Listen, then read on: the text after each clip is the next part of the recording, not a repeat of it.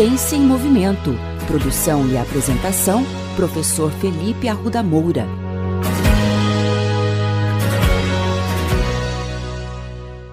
Olá, sejam bem-vindos a mais um episódio da coluna Ciência em Movimento.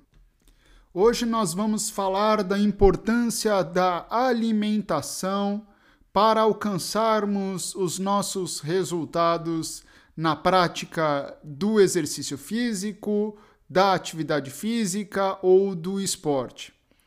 Acho que não é novidade para ninguém a importância que a alimentação tem para que os nossos objetivos sejam alcançados.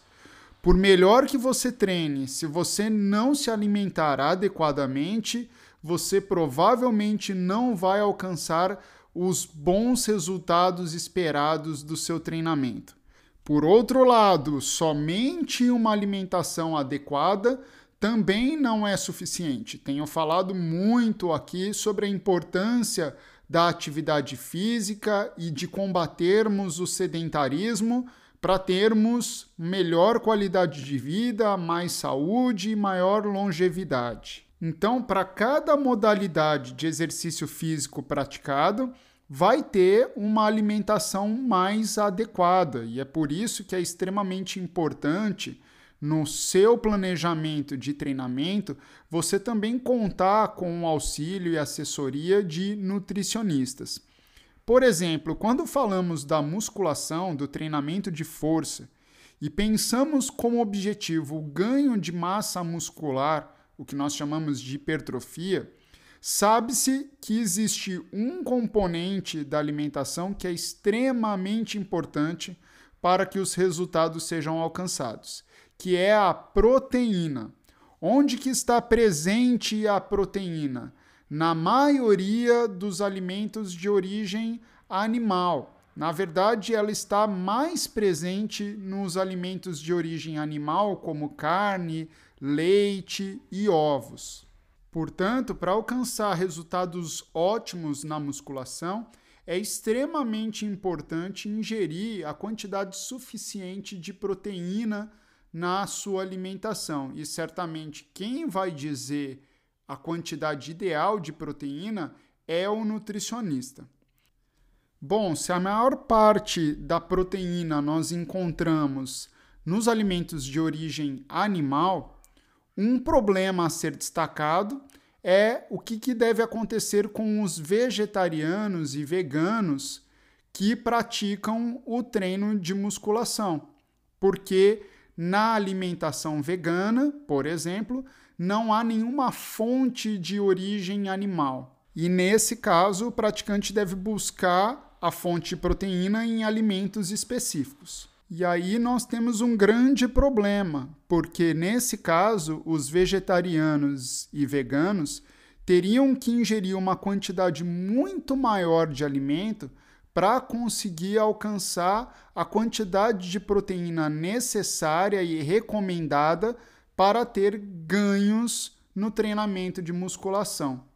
Nesse sentido, surgiu uma pesquisa realizada por professores da Universidade de São Paulo que se preocupou em equalizar a quantidade de proteína ingerida na sua pesquisa, tanto para os participantes não veganos quanto para os participantes veganos.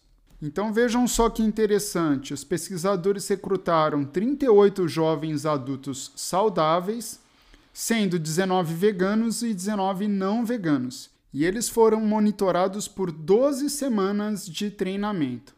Um ponto bastante importante é que os voluntários que não eram veganos, eles seguiram dietas mistas com fonte proteica animal e vegetal, e os veganos tiveram acesso à fonte proteica vegetal. E aí um ponto muito legal da pesquisa é que para fins de controle experimental, os pesquisadores equalizaram o aporte proteico entre as duas dietas por meio de uso de suplementos proteicos.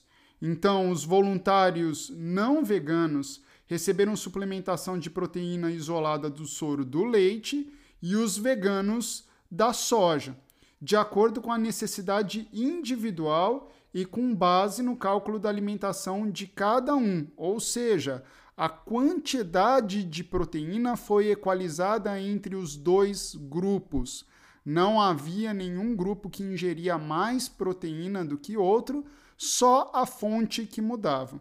E os resultados da pesquisa foram muito interessantes, mostrando que para aumento de massa muscular, para ganho de massa muscular, não interessa a fonte proteica, e sim a quantidade de proteína ingerida, uma vez que os dois grupos tiveram resultados semelhantes. É isso, pessoal. Mais uma vez a ciência trazendo boas notícias. Independente da sua escolha de alimentação, você pode sim ter ótimos resultados com o seu treinamento.